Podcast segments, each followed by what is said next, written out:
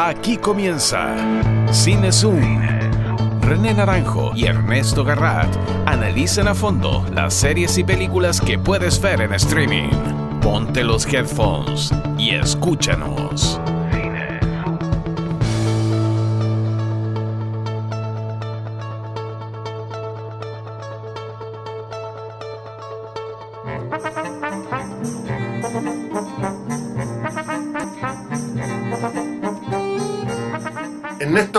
Amigo mío, pero tanto tiempo. Ahora sí que ha pasado tiempo sin vernos, pues Ernesto. Mucho tiempo. eh, hemos- es que tú sabes que en esta contingencia donde uno está encerrado, tiene el privilegio de estar encerrado, todos los días son iguales, es como un día de la marmota, y te juro que te vi ayer.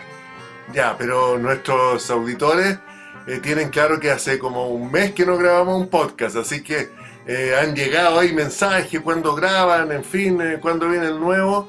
Y ahora estamos, ahora estamos por fin. Además, entiendo que tú estás con computador nuevo. Sí, tú, ahí me compré, me tuve que invertir mi 10% en, en, eh, reequiparme. Tengo un, bueno, estoy haciendo nuevos escritos, preparando cosas y es importante invertir en esto. Así que aquí estoy. ¿Me veo bien? Te ves muy bien, te ves muy bien. Se nota que está buena, está buena la pantalla. Yo estoy aquí con mi equipo más, más viejito nomás. Oye, eh, bueno, hay muchísimas series y películas, eh, tanto internacionales como chilenas, para comentar que han, se han ido estrenando en este, en este lapso que no, que no hemos hecho programa.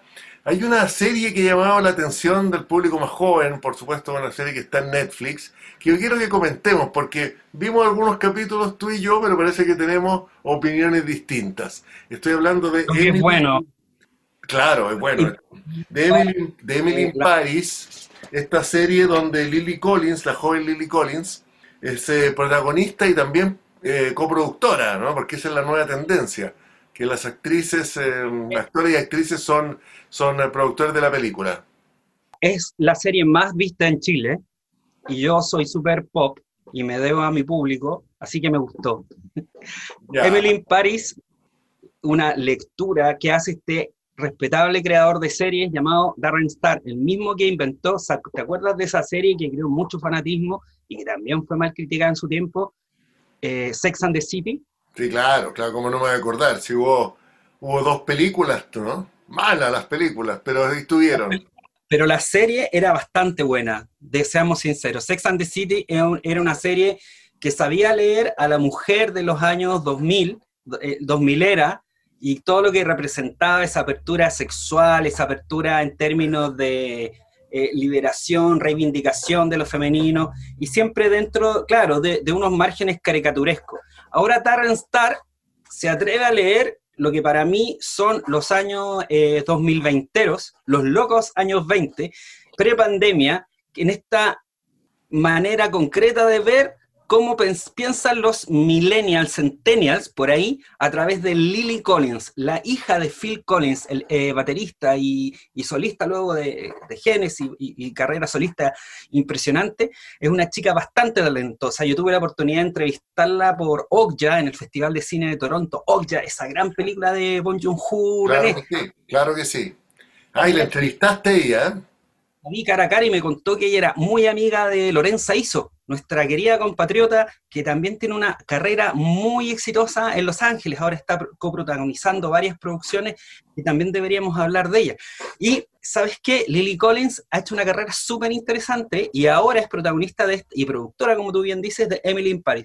Yo no la juzgo ni la critico porque usa el formato de la teleserie, usa el formato del melodrama, pero Darren Star siempre hace algo interesante, que le da un, un no sé qué, un plus. Es cierto, estamos consumiendo con esta serie Emily in Paris un producto desechable, un producto de plástico. No estoy hablando de una gran eh, obra narrativa, pero ¿sabéis qué? Para mí es un, es un producto desechable muy bien hecho. Es, es pop muy bien hecho. La trama a mí me pareció, claro, es media La trama es más ligera que una pluma. Contémosle a nuestro público que, que se trata de una chica, Emily, que por casualidad, que es publicista, trabaja en Chicago, en Estados Unidos, y por casualidad va a, a dar a, a París ¿ah? a trabajar en un, puesto que no era para ella, en una gran casa de perfumes en, en- en París, y ella ni siquiera sabe hablar francés porque no estaba preparada para, para ese cargo, digamos, para que le dieran ese, ese trabajo. Entonces llega como con el viejo esquema del pez fuera del agua, en que no entiende nada, no sabe nada, no conoce el pan chocolate, no conoce nada, no tiene la menor idea de ninguna cosa, y, eh, va a descubrir eh, nuevos placeres y nuevas cosas. Es una comedia romántica, eh, amigo mío. A ver, es súper ingenua en muchos sentidos, es súper ridícula en muchos sentidos, pero tiene una lectura que es bastante interesante, que es como eh, leer el mundo de nuevo. Es como esta cosa que tienen los millennials, pero lo digo con mucho respeto, que parecen que el mundo estuviera recién descubierto de nuevo para ellos. O sea, como que ellos, el mundo se creó ayer y ellos nacieron para descubrirlo, como que no, no, hay, no hay nada atrás. Entonces, esta, esta serie tiene esa osadía, como que inventa la primera vez en París de nuevo. Y la, la ambientación de París es súper cliché, es como Midnight en París de Woody Allen, pero tiene algo interesante y que me gusta mucho, que tiene un punto de vista súper pesado con los parisinos, porque los parisinos son pesados. Cuando tú vayas a París, tú sabes más que yo, son súper pesados. Si tú no habláis en francés y no parecís francés, te tratan así pesadamente. Está bien, esa parte, yo, esa parte yo la entiendo y los, y los parisinos son así. Y bueno, entre otras cosas porque reciben mucha mucha gente como Emily, muchos millones de Emilys al año que no tienen idea dónde queda nada, que no saben decir una palabra en francés y que, y que claro, y que van viendo una visión súper turística de una ciudad que, que para las parisinas y los parisinos, para Le Parisien, tiene, bueno, una, tiene muchas complejidades. París es una ciudad con muchas capas, donde, donde vive desde la gente más rica hasta inmigrantes, ¿no es cierto?, recién... Llegados de, países africanos en su mayoría, y donde se conjugan eh, tendencias artísticas, tendencias de vanguardia, intelectuales, de, no tanto como antes, no tanto como en los años 50 y 60, pero todavía de manera muy consistente. Entonces esta chiquilla, la Emily, anda dando la hora. Ahora, eh, lo que tú, lo que tienes razón tú, Ernesto, es que, claro, ella es, em, eh, es un poco ridícula realmente, pero tiene humor, la serie tiene humor. Sí, o sea, el primer capítulo termina genial, y voy a hacer un spoiler y no me importa, porque yo no estoy para que me digan, hoy no me hagáis spoiler, o sea, perdona, pero el primer capítulo termina genial, la mina tiene sexo virtual con su novio que está en Chicago, a todo esto, Chicago es la nueva Nueva York, o sea, me gusta también esa lectura, porque Chicago es la nueva Nueva York, Chicago está full de moda, más que Nueva York, y ella saca su consolador en su cama de, de París, y como tienen otro enchufe, cuando lo va a usar en su cuerpo, ella echa a perder todo el sistema eléctrico del, del barrio. Lo provoca un cortocircuito. Eso, y ese detalle me gustó. Es divertido. Porque ella, ella hace cortocircuito con la ciudad. A mí me gustó harto. O sea, en términos de pasarlo bien, de verlo, de, es una apuesta osada. Y Darren Star, debo decir, con mucho placer culpable, yo veía una de las pésimas cosas que él ha hecho en su carrera, que es Beverly Hills 90210. Esto es mejor que eso, pero tiene esas ganas de ser convocante y popular, ¿cachai? Que ahora yo creo que Emily in Paris y todo lo que ha hecho está en la zona del placer culpable, ¿cachai? Entonces yo creo que ahí es donde uno tiene que entenderla también. Ahora, tiene, tiene observaciones que son ciertas. Yo tuve también la experiencia de vivir en, en París y descubrir la cultura, de, no tan ingenuamente, creo yo, digamos, porque aquí está un poco, la ingenuidad está un poco exagerada, ¿no? Espero yo que no haya sido así. Pero claro, hay algo, hay algo que hay que considerar, que claro, los, parisinos, los franceses en general, no te toman en serio mientras no sabes el idioma, y hay unos códigos que tienen que ver con lo de ser amantes, amante aceptado, un grado de, de, infidelidad aceptada, que te sorprende cuando llegas desde, desde otros países donde esas actitudes son más penalizadas socialmente. En, Francia todavía hay un margen de, que permite cierta infidelidad, ciertos, ciertos, ciertos coqueteos eh, extra, que, claro, que a Emily también la, la sorprenden mucho y la llevan por un camino ahí, qué sé yo. Ahora, eh, lo mejor de la serie es ver París filmado en Super 4K y en... Eh, y a todo lujo, digamos, con unos drones fantásticos. lo que la redime, lo que la salva es que tiene humor, tiene bastante humor. Y no se toma tan en serio, eso es lo más interesante, o sea, es, absurda en muchos sentidos. Y ella, eh, eh, eh, me gusta cómo está Lily Collins porque no es la niña atormentada que viene, es decir, ella misma como que asume un personaje, a esta weá, a esta weá hueveo, wea hueveo. Esto es leseo, voy a lesear. ahí para la edición, para que me borres los garabatos. Eso me gusta, ¿no? Y en verdad, yo creo que tiene que ver con que estoy comiendo cosas más saludables ahora, entonces estoy con un... ¿Ah, sí? ¿Estás a dieta?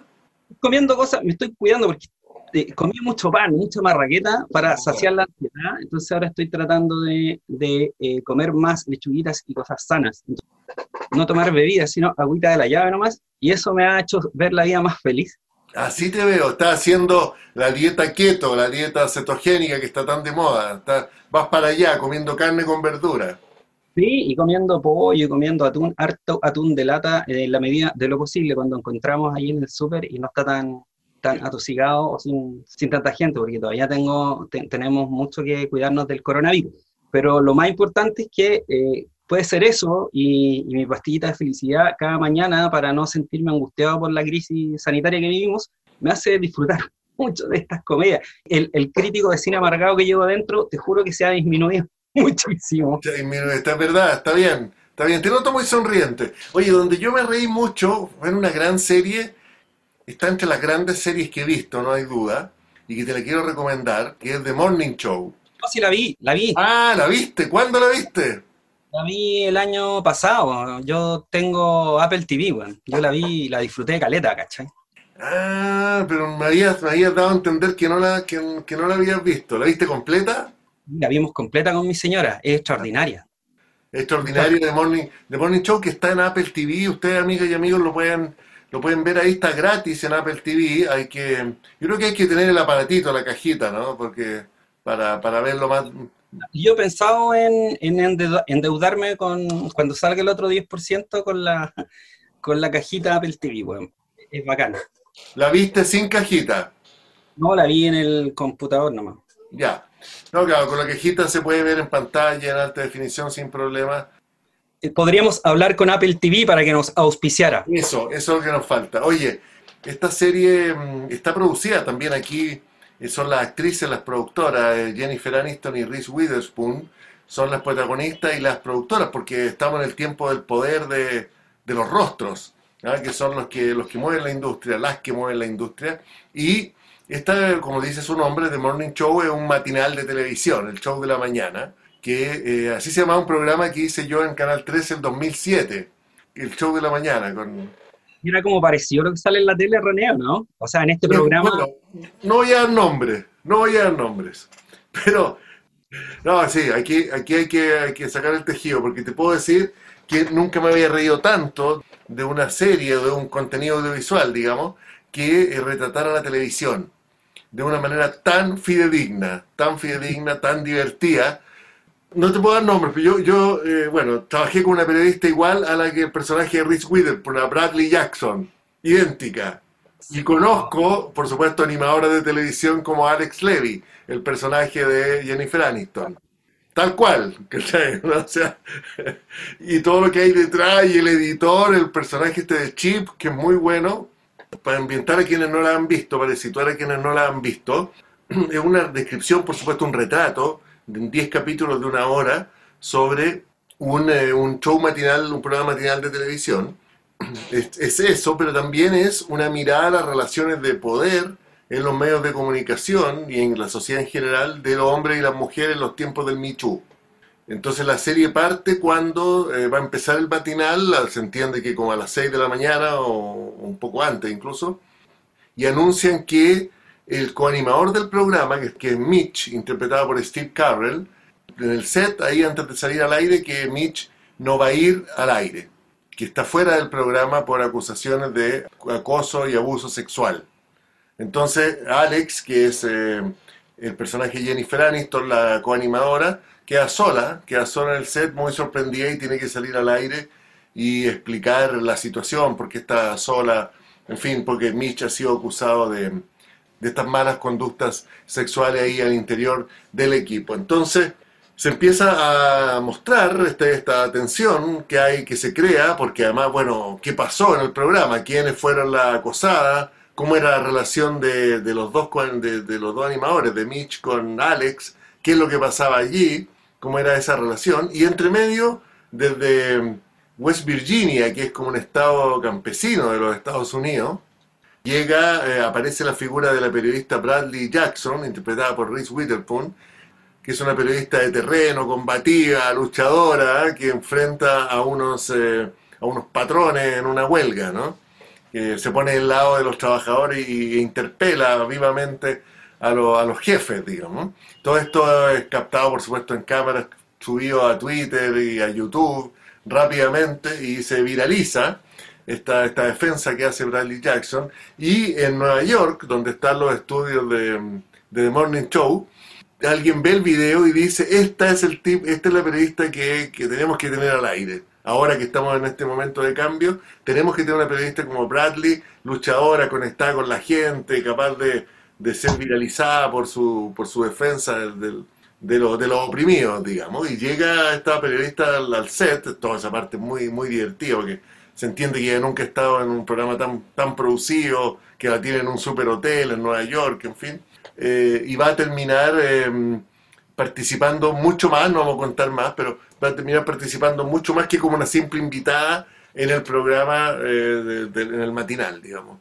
El retrato que hace Morning Show de la, tel, de la televisión, de las relaciones, es extraordinario. Y ahí el, jefe editorial del canal, que es este personaje se llama Corey, interpretado por, yo te voy a dar el nombre del, del actor porque ganó un premio Emmy, ¿eh? Billy Crudup. Él es muy el hijo del gran pez de Albert Finney, por Manhattan en Watchmen de Zack Snyder también. Y también, digámoslo, el cantante de rock en Almost Famous. Ah, de acuerdo, ya, amplia trayectoria para... Tú, yo soy pésimo fisonomista, yo que yo no reconozco a nadie. Oye, y está muy bueno ese director editorial, de un gran personaje, genial, y ganó el Emmy por ese rol, y el editor Chip también eh, es un súper personaje. El capítulo 5 de The Morning Show me parece el mejor capítulo de serie que he visto nunca. Así te lo digo. Me parece que el capítulo 5, que por supuesto el capítulo bisagra de, los, de los 10, capítulo donde ocurren, se destapan unos conflictos clave, es extraordinario. Y por supuesto está nombrado Chile. En un, momento, en un momento en cuando ya todos se aclaran los capítulos finales, hubo un encuentro entre dos personajes de la serie en Chile. Se entiende que en la zona de los viñedos, que lo, lo vinieron a pasar bien a Chile, que es fundamental para entender la historia. La quiero recomendar muchísimo. Yo no sé, yo no sé si la disfrutaste tanto como, tú, como yo, Ernesto. Yo la disfruté muchísimo, tiene una dramaturgia genial, como tú decías, hay, hay actores que son fabulosos, o sea, y secundarios que son fabulosos. Está Charlie Black, que es este, este, este editor de Switch, que como el director, es como el, el Alex Hernández, ¿cachai? Que lo interpreta Mark Duplass, que ha actuado en películas indie norteamericanas fabulosas. También está, está eh, Néstor Castor Carbonell, como este locutor, este señor del tiempo, Yanko Flores, que mantiene, bueno, no voy a decir Muy nada. bueno, muy buen personaje. La, la asistente, la, ¿te acuerdas de la asistente de que quiere ascender? O sea, esta, esta chica eh, afroamericana, interpretada sí. también por... Ella, eh, está muy, ella está muy famosa ahora, que actúa muy bien en la serie. Tiene, tiene además un cast y una cosa, es una, una de las mejores series que yo vi también he visto en, los últimos, en el último año, en los últimos 12 meses, o sea, extraordinaria, extraordinaria, o sea, yo coincido contigo y hay que recomendarle, destacarla y sacarla a la palestra, además, que no ha tenido tan buena prensa como debería tener, quizás la moda ha estado enfocada en, otra, en otras cosas más, más vinculadas a las el, el streaming que pega más en Chile, tal vez Netflix, pero esta serie es un lujo. Claro, porque cuesta, cuesta todavía que el público descubra Apple TV, como que no, no, está tan difundido y ahí está esta serie eh, completa, eh, gratis, eh, realmente excepcional en su descripción del, del, poder, de los personajes, de las relaciones, las nuevas relaciones entre hombres y mujeres y, está muy bien Steve Carrell, digámoslo, la construcción del personaje de Steve Carrell es muy buena. Porque no es comedia, es drama lo que está haciendo. Y solo decir algo que eh, la actriz que yo recién hablé está, no es afroamericana, es afroinglesa, es, británica, Gugu eh, Rao, eh, empezó famosa en Doctor Who, eh, como un personaje recurrente del Doctor Who, y lo quiero decir porque mi lado nerd lo amerita y tengo que ser honesto y leal a, a lo que soy. de acuerdo, de acuerdo. Oye, oye Ernesto, pero hay varias películas chilenas que merecen comentarios y reflexiones, ¿ah? partiendo por eh, las, que, las que más han sonado el último tiempo. ¿ah? Está mm, sin duda el Pacto de Fuga que se puede ver en, eh, en Amazon, que está disponible desde, desde, fines de agosto en Amazon con muy buenos comentarios. Y está Tengo Miedo Torero, la película basada en la novela del MBL que dirigió Rodrigo Sepúlveda, que eh, generó todo un fenómeno, ¿no? O sea, eh, vender esa cantidad de 60.000 tickets por lo menos para dos funciones online. 170.000, René en dos funciones fueron 170 mil, por no decir 200 mil. O sea, eh, yo creo que es una súper buena cifra ya para una película de estas características. No, yo en salas no le daba más de 70 mil, ¿cachai? O 50 mil, porque lo hubieran sacado la primera semana, además. Como siempre está el corte, el corte de que prefiere darle espacio a, a los estrenos grandes de Hollywood, una película como esta no se hubiera mantenido en cartelera demasiado tiempo.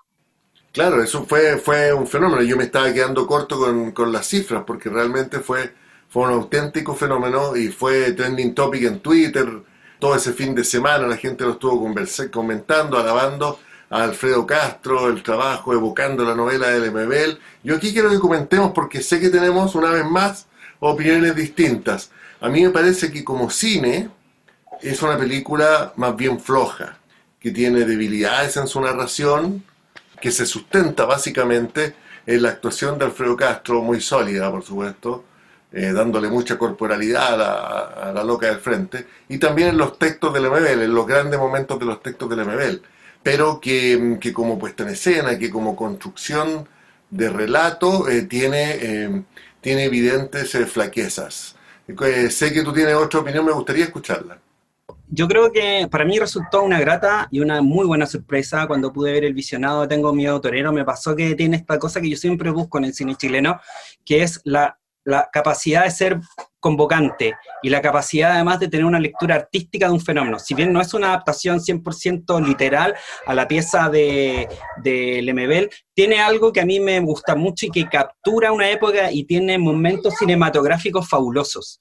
O sea, el momento, por ejemplo, en que la loca del frente, interpretada genialmente por Alfredo Castro, toma eh, un momento de protesta eh, donde están los carabineros en, esos momentos de dictadura y sale, sale de la protesta caminando y se va al frente donde están las madres y las parientes detenidos desaparecidos en la actualidad y chocan presente y realidad en una misma acto de como no quiero decir psicomagia, pero es como una, un acto de arte dentro de la misma película. eso a mí me mató. No sé si a ti te gustó.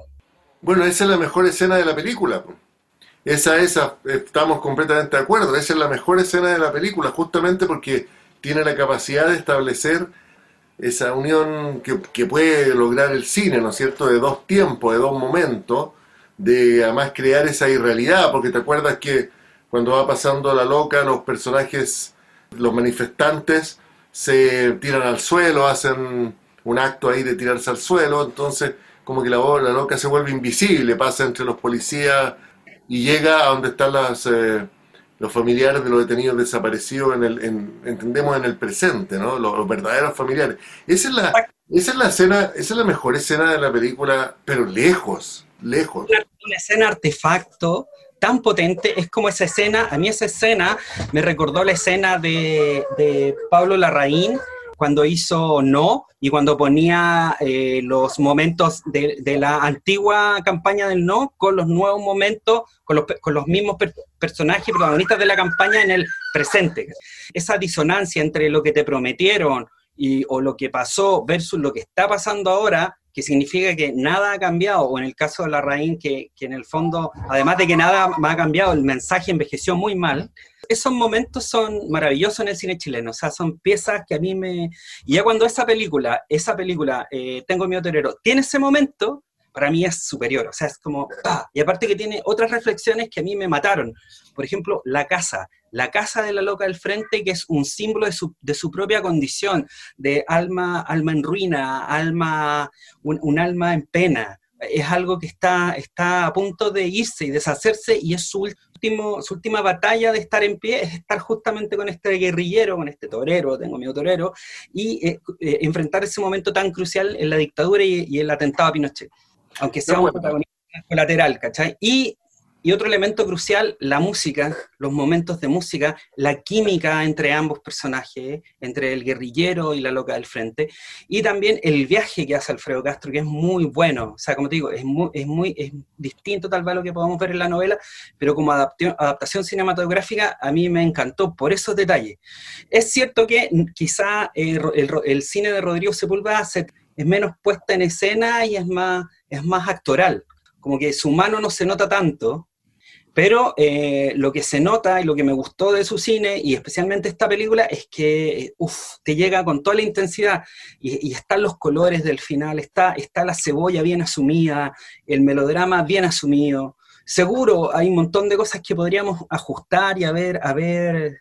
Eh, yo también, o sea, yo tengo más comentarios que hacer y coincido contigo en muchas cosas, pero cuando una película tiene esos momentazos, tiene esa, esas vueltas de tuerca y dialoga tan bien con el Chile que justamente estamos conversando, tú y yo, fuera de, fuera de registro, de este Chile de los cambios, este Chile que, está caminando apenas porque tiene su pasado a cuesta y que no ha sabido sacárselo encima o no ha sabido purgarlo de la mejor manera, eh, a mí me, me, voló la cabeza, me voló la cabeza. Y encuentro que es una gran pieza artística desde ese punto de vista. O sea, Entiendo, sí, yo obviamente no comparto esa, esa apreciación, yo sí estamos de acuerdo en que esa, esa, es la mejor escena, la escena de la manifestación, y rescato, por supuesto, la actuación de Alfredo Castro, ¿por qué? Porque la, la novela, la novela es, eh, muy literaria, la novela, es difícil de adaptar, pertenece a esa categoría de libros difíciles de adaptar al cine, y, eh, y ahí Alfredo le da mucha corporalidad, ¿no es cierto? Lo hace carne al personaje de una manera eh, progresivamente cada vez, eh, cada vez más sólida y más, eh, y más consistente.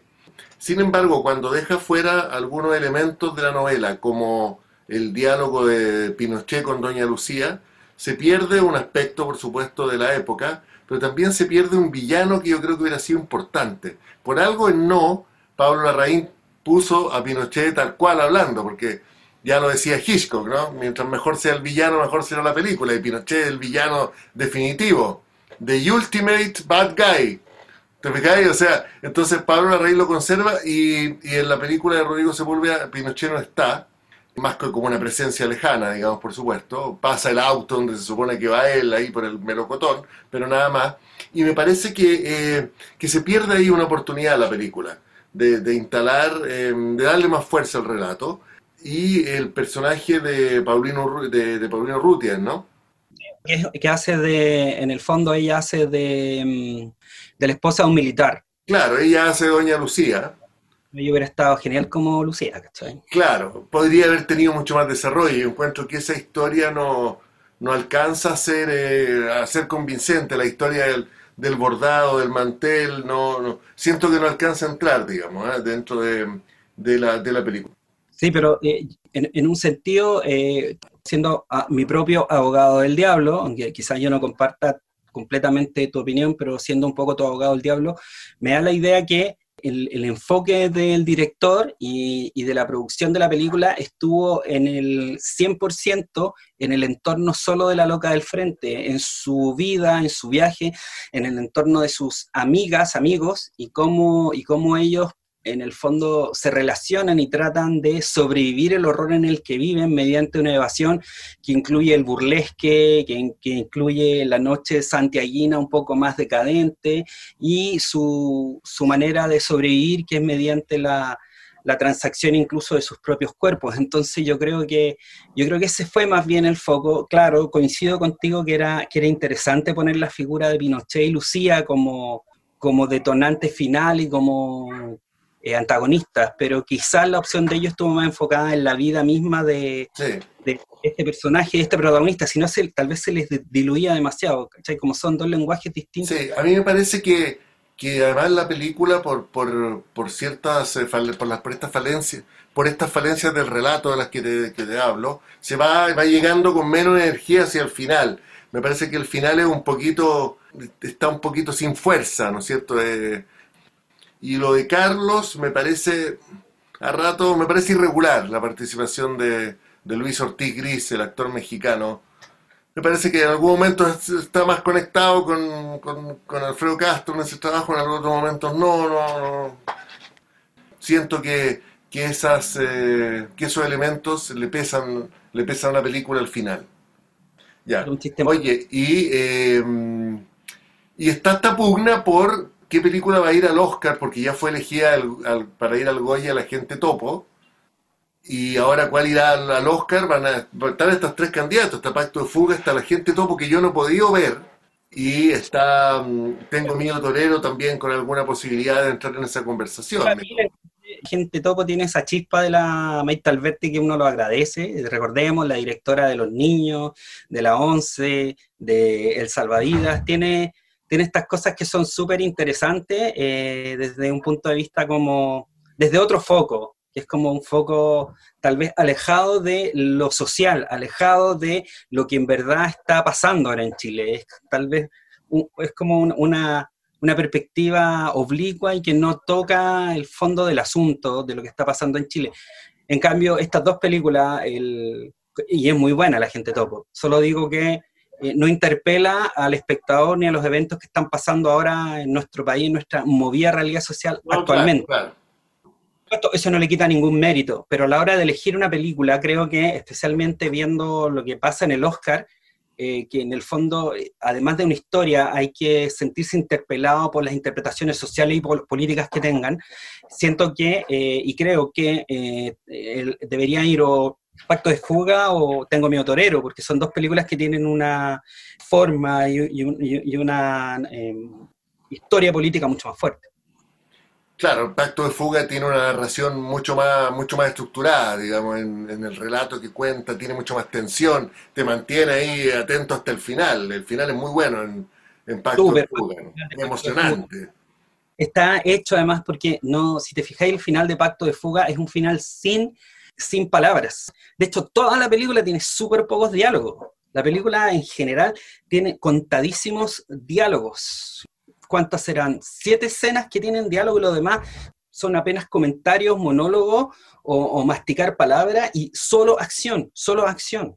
Y se lo toma de una manera muy pop. Eh, Pacto de Fuga yo creo que tiene una ficha un poco eh, árido para, para el colorido eh, contenido que tiene en su interior. Estoy de acuerdo, estoy de acuerdo. No me parece que la ficha le haga justicia a la película. No, no es una ficha bien lograda en ese aspecto. Y la película está la película es un trabajo de montaje, tiene más de 2.200 planos con todo David Albala, su realizador. 2.200 planos en 130 y tantos minutos. Muchos planos, muchos planos, y ángulos de cámara, y, en fin, y, además conecta con, eh, con la música del estallido social, en fin, hay otras cosas que resuelven. Primero, que David Albala nos contaba en una entrevista con Nerd News, que es mi emprendimiento al que estás invitado cuando quieras, querido amigo, y eh, ahí contaba que son cerca de mm, todos esos miles de planos y él eligió la música al baile de los que sobran antes del estallido social. Y de hecho la acción ocurre justamente 30 años antes del estallido social, en una época muy, muy parecida en el mismo. Entonces, era una coincidencia de eventos espectaculares, pero más allá de esa trivia metacinematográfica, podemos decir que a mí Pacto de Fuga como película la encuentro así como una joyería. Es cierto que hay una mirada un poco reticente en el medio cinematográfico nacional, por lo que yo he podido notar por mis fuentes, a esta película, porque David Albala no pertenece al círculo de directores que practican este cine de autor, más como de lo que me pasa a mí, mis emociones y lo que yo creo que es el mundo. David jugó en otra liga que es con el género. El género. Bueno, eso, en un género, y, eso le salió muy bien. Eso, eso también es una novedad desde el punto de vista de Pacto de Fuga, es una película de género, es una película de fuga, fuga de la cárcel que hay, o fuga de algún lugar donde alguien está preso, que hay cientos de películas de ese género, digamos. Ah, entonces, eh, David se mete con este primer largometraje en ese género y trabaja desde allí, por supuesto, yo estoy seguro de que, verdad lo que me cuentas, de que hay una cierta distancia ahí del, del medio cinematográfico chileno em, por, por trabajos de este tipo, porque, bueno, además es primera película de David Albala, pero también hay una distancia histórica, digamos, del, del cine chileno sobre, sobre el género, se que se tiende a, a, mirar un poquito, un poquito por encima del hombro, ¿no? Eso es, eso es verdad. Eso es, es por lo que tú dices, a veces es mucho más fácil poner, llenar tres minutos de pantalla con un plano móvil, pero David Albala llena tres minutos de pantalla con cientos de planos. ¿cachai? Y hay un trabajo cinematográfico y de cine industrial que no se puede comparar con un trabajo como de artista, ¿cachai? De así, ah, el artista que deja la cámara. Yo siempre lo he dicho, es mucho, es súper fácil aburrir, es súper difícil entretener. Sí, y eso David. Albala Y es, lo y cumple. es muy difícil, sí, y es muy difícil emocionar también, sin duda, Ernesto. Oye, eh, hay una película, y quiero que le dediquemos un minuto a una película bastante más pequeña, que, que pequeña en términos de producción, de las que estamos hablando, que es un documental que es el segundo largometraje del director Carlos Araya Díaz, que se llama El viaje espacial. Aquí es un documental que eh, tiene una apuesta autoral súper marcada, mm, que me pareció bien lograda. Es una película de una hora, que, lo que hace mm, eh, Araya Díaz es grabar paraderos de micro a lo largo de todo Chile, desde Arica a Magallanes, desde el desierto a la nieve, eh, em, y eh, observar, me imagino que por mucho tiempo, la circulación de seres humanos, chilenos inmigrantes, alrededor de esos paraderos.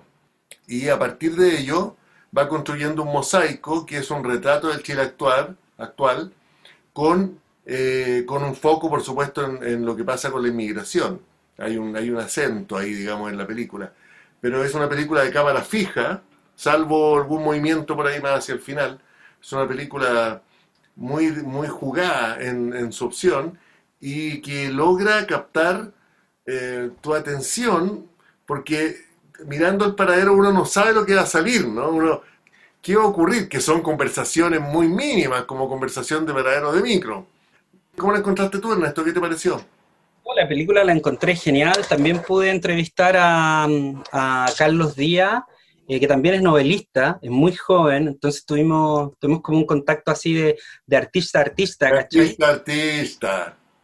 Y, y me encanta lo suyo porque a él le gusta mucho el tema del tránsito. De hecho, tiene una novela que, que, eh, ocurre, en, eh, ocurre mucho en, en- los traslados de, locomoción de las personas y cómo, cómo en el fondo a él le interesaba mucho el tema, me decía, en, eh, en el, el hecho de cómo, cómo la, ciudad se convierte en una ciudad parade- paradero, donde estáis viajando de un lado a otro nada más, no estáis disfrutándola, no estáis no estáis ahí eh, viendo, viendo lo que pasa o viviéndolo. Es simplemente un traslado de un lugar a otro.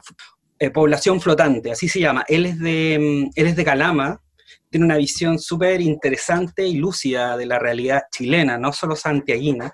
Y su, y su película, estoy muy de acuerdo contigo, eh, este documental eh, que, que se llama Viaje Espacial, que es un viaje de, de espacios, es una descripción eh, muy interesante y muy inteligente del Chile de hoy en día, y, que desnuda muy bien al Chile de hoy en día, porque estamos hablando de un Chile 2020, de un Chile que se supone que está en el, está en el OCDE y todo eso, y, pero es súper precario, es súper precario, y mientras más te vas al extremo de Chile, más precario, más medieval. Es brutalmente medieval lo que él muestra, porque si tú dejas a esas personas hablando en ese paradero y te extraes algunos elementos como el celular o le sacas algunos otros elementos más modernos, tú puedes poner un caballero andante al lado, un castillo, y es una película medieval por la precariedad que muestra de nuestra geografía humana. Yo encontré- y lo que hablan además, la- las necesidades de esas personas. Yo lo encontré brutal, honesto, genial, demasiado interesante. Carlos Araya nació en Calama en el año 84, escritor también, finalista del concurso Cuentos Paulas también, eh, con su cuento Los mapas de mi padre. Él escribe muy bien, debo decir que sigo su... ¿Cómo se llama? ¿Cómo se llama su primer largometraje? Porque creo que no lo he visto.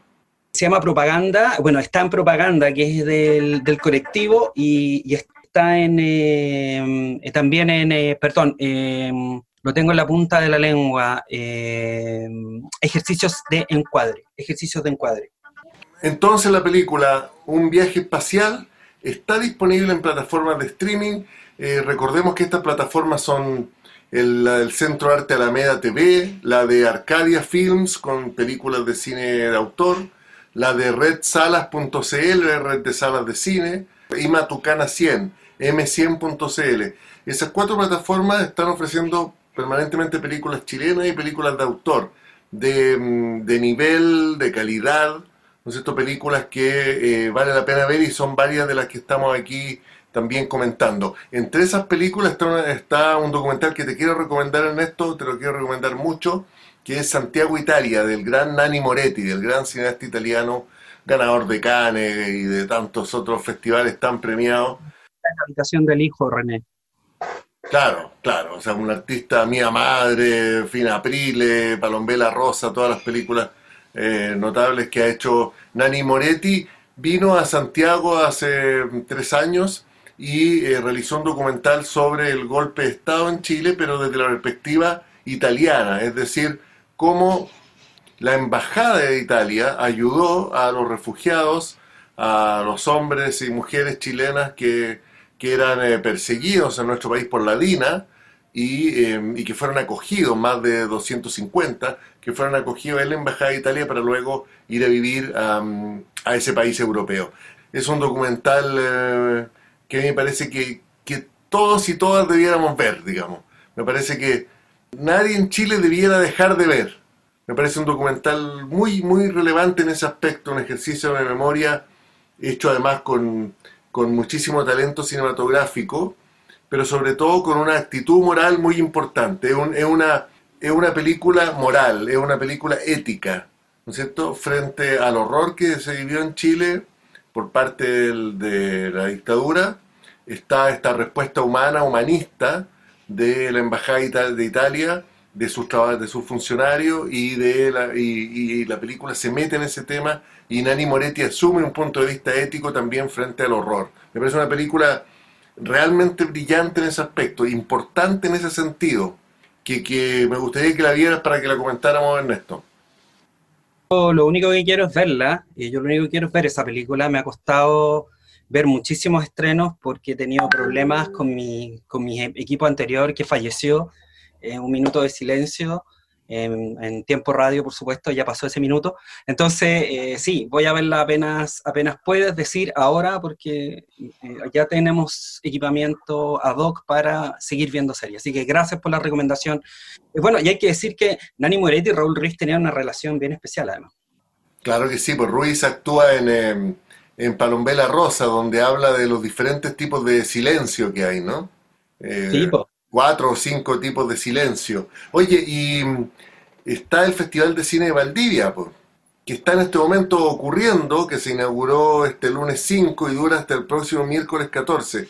El Festival ficvaldivia.cl, FIC como F y latina C Valdivia, donde están las películas eh, gratis, basta solo inscribirse, Ernesto, te invito a que lo hagas. Eh, justamente abrió el festival con una película póstuma de Ruiz, que era su primera película, El Tango del Viudo de 1967, que ahora terminó y reinterpretó también desde su punto de vista la esposa de Raúl, en Valeria Sarmiento. Entonces llegó, llegó esa película a Valdivia en calidad de estreno latinoamericano. Y además, bueno, está el festival termina con dos películas de Cristian Sánchez. Eh, hay muchísimo para ver en, eh, en, esta semana y un poquito más que dura el Festival de Valdivia. Quiero invitar a la gente que se inscriba, la vea. Ha habido muy buen público, entiendo que el primer día hubo, más de 25.000 personas conectadas. Eso es algo que vamos a tener que, que hablar también, ¿eh? el interés, el renovado interés del público en nuestro país por el cine nacional. O sea, algo, está, algo pasó ahí, algo cambió de, de manera muy importante. Así que, Ernesto, te invito absolutamente a inscribirte eh, ahí en la web del Festival de Valdivia y a ver la película. ¿Qué estoy haciendo? Mira. En este momento mismo. Sí, claro, ahora estoy, mira. Muy bien, muy bien. Hay mucho que, que conversar. Ahora vamos a, ahora que tienes computador nuevo, vamos a estar hablando de manera mucho más regular. Ojalá una vez a la semana para mantener así toda la actualidad del cine, los comentarios aquí en Cine Zoom. En Hola Holmes, en Netflix también merece comentario. ¿eh? Sí, comentario aparte, que eh, está pasando mucho algo porque eh, hay protagonistas femeninas, jóvenes. recordemos esa serie Euforia de HBO que supo leer súper bien lo que está pasando con ese público y ese sector. Así que encantado de seguir conversando de este tipo de producciones. tenemos entonces agendada ya un par de películas para el próximo Cine Zoom. Llegamos hasta aquí hoy. Te mando un abrazo. Muchas seguimos, gracias. Y seguimos viendo películas y series vía streaming. Chao. Chao.